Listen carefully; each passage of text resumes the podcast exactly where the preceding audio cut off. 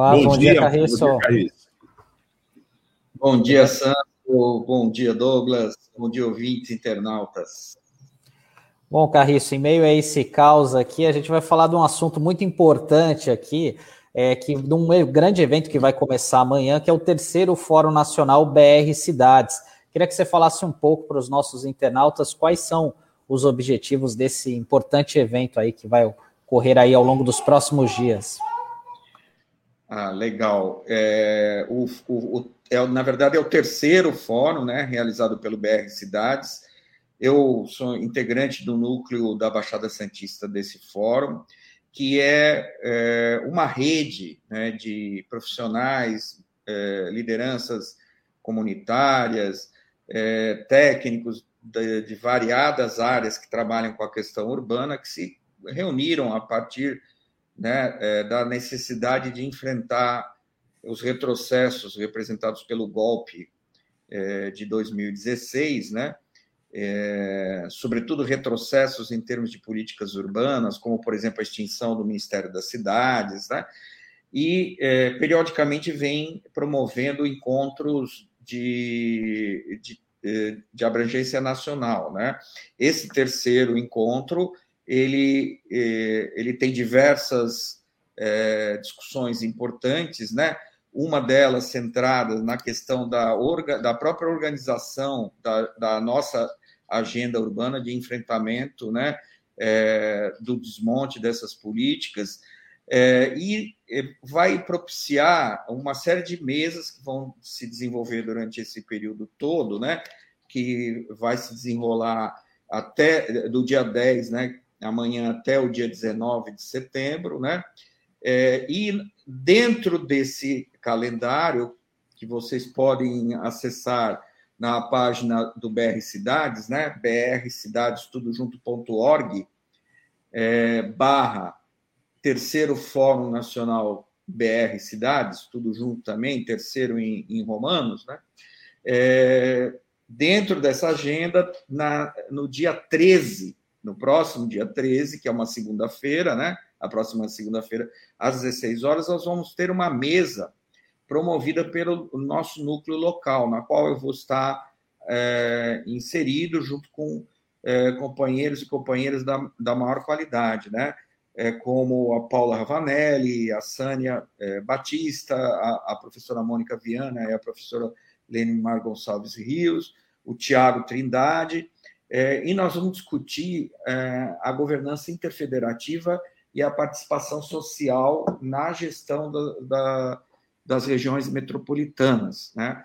É, o objetivo dessa mesa é dar um panorama geral de a quantas anda o processo de metropolização no Brasil, né, os desafios para uh, uma melhoria na governança né, interfederativa, que pressupõe ah, o compartilhamento de responsabilidades das políticas eh, urbanas pelos entes federativos que compõem as regiões metropolitanas, né, principalmente estados e, e municípios, e vamos falar especificamente da nossa Baixada Santista. Né? Nós vamos ter oportunidade, está é, tá aí o card né, do, da nossa mesa, para qual eu convido todas as companheiras e companheiros que estão nos assistindo, né, é, e vai ser oportunidade para a gente apresentar reflexões que a gente já vem trazendo aqui no programa né, há muito tempo. Vocês têm acompanhado e, graças a Deus, tem nos dado bastante oportunidade.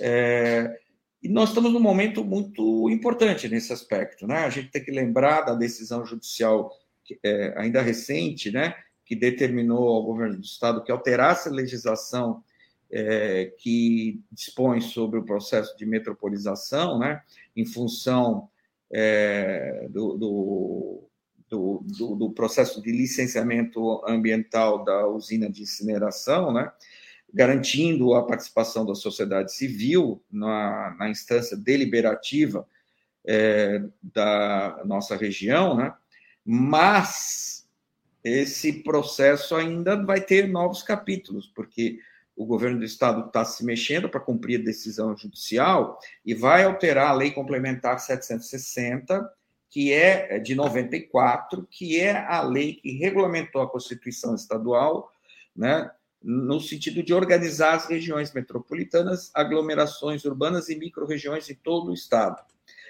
Alterando essa lei, é que o governo do Estado pretende cumprir essa sentença e prever a participação da sociedade civil é, no CONDESB, né, que é a nossa instância deliberativa é, e, e, e, que faz a gestão da região metropolitana. É, Para isso também vai ter que mudar, evidentemente, a Lei Complementar 815 de 95, que é a lei que criou a região metropolitana da Baixada Santista.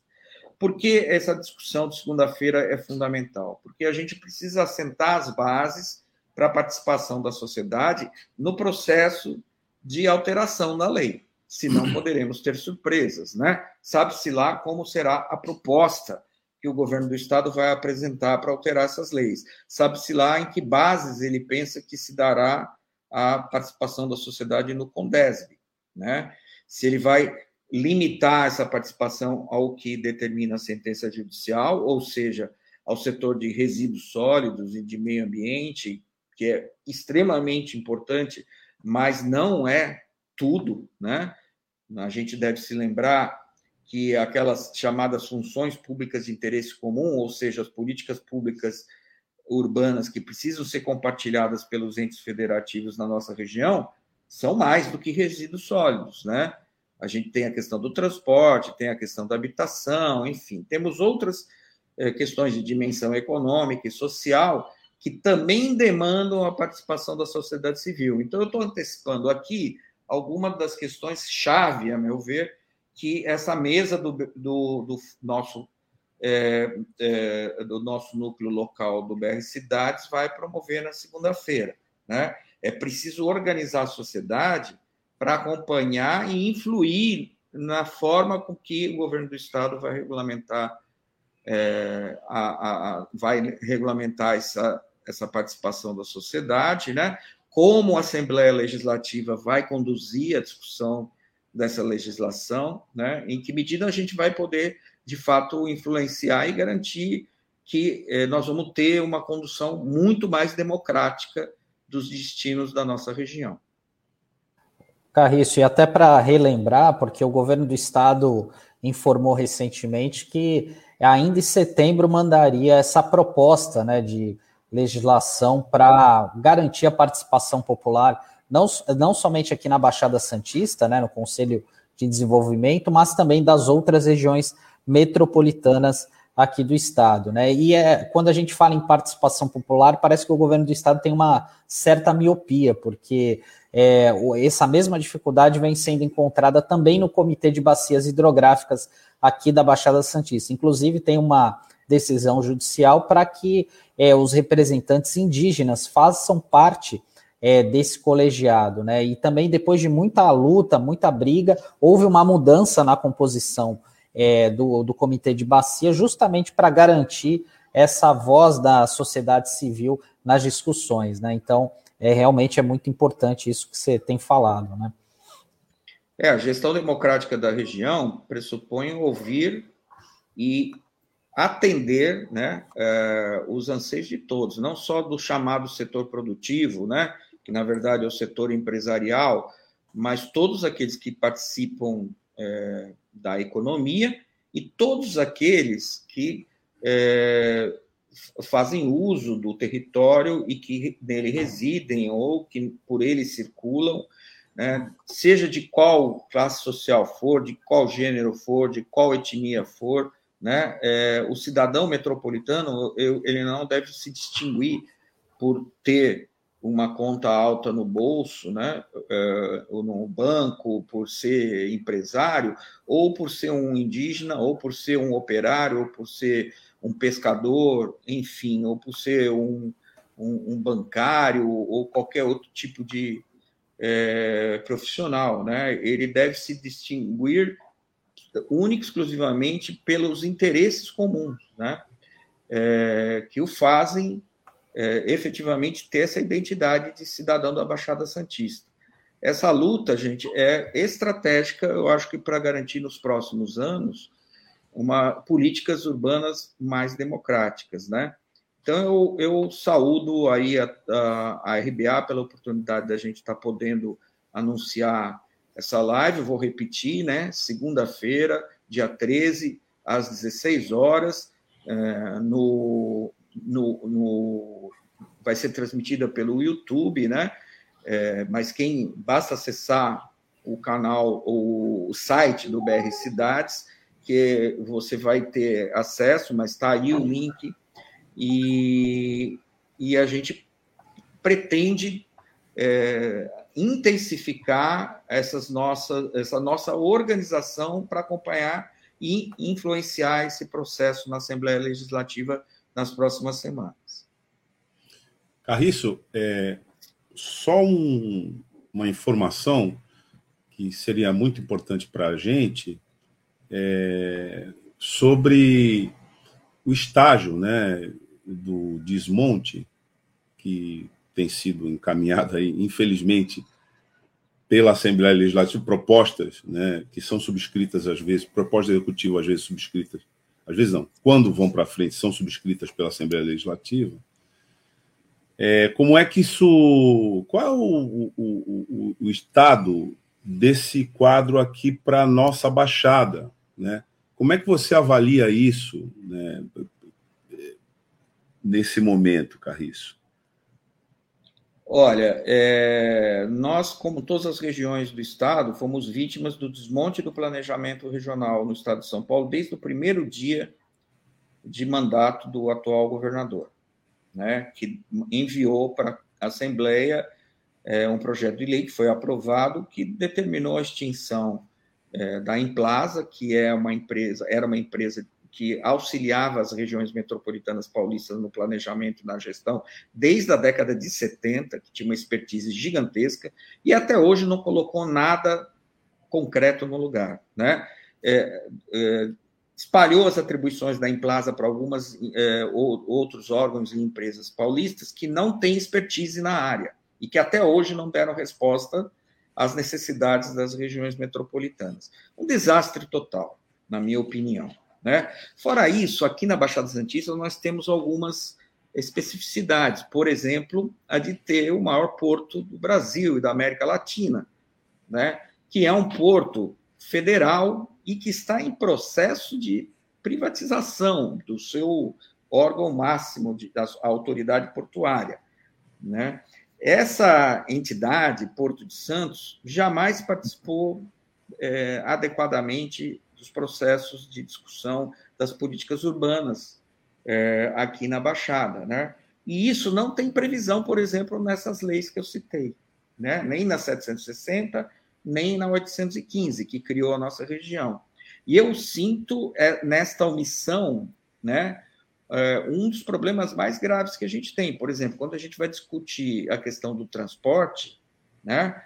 E entra na discussão da questão da logística, suas interfaces com o uso do solo, né, impactos ambientais, é, o plano, o, o, o, famigerado PDZ, né, o plano de zoneamento do porto, que impacta os municípios centrais da Baixada Santista, né, Santos, Guarujá e Cubatão, é, enfim, é, sem contar com essa autoridade portuária ou o que vier depois no arranjo metropolitano, né, nessa, nesse órgão de discussão das políticas públicas é, metropolitanas, a gente fica com uma, um vácuo, né? porque a gente fica falando sozinho, a gente não, não dialoga, e os caras ficam lá em cima resolvendo as coisas é, é, lá no Planalto, ou seja, lá onde for, na Bolsa de Chicago, na Bolsa de Nova York, da, não sei exatamente da onde vem o comando, né? Mas suspeito que a maior parte do comando nem venha daqui do Brasil, né?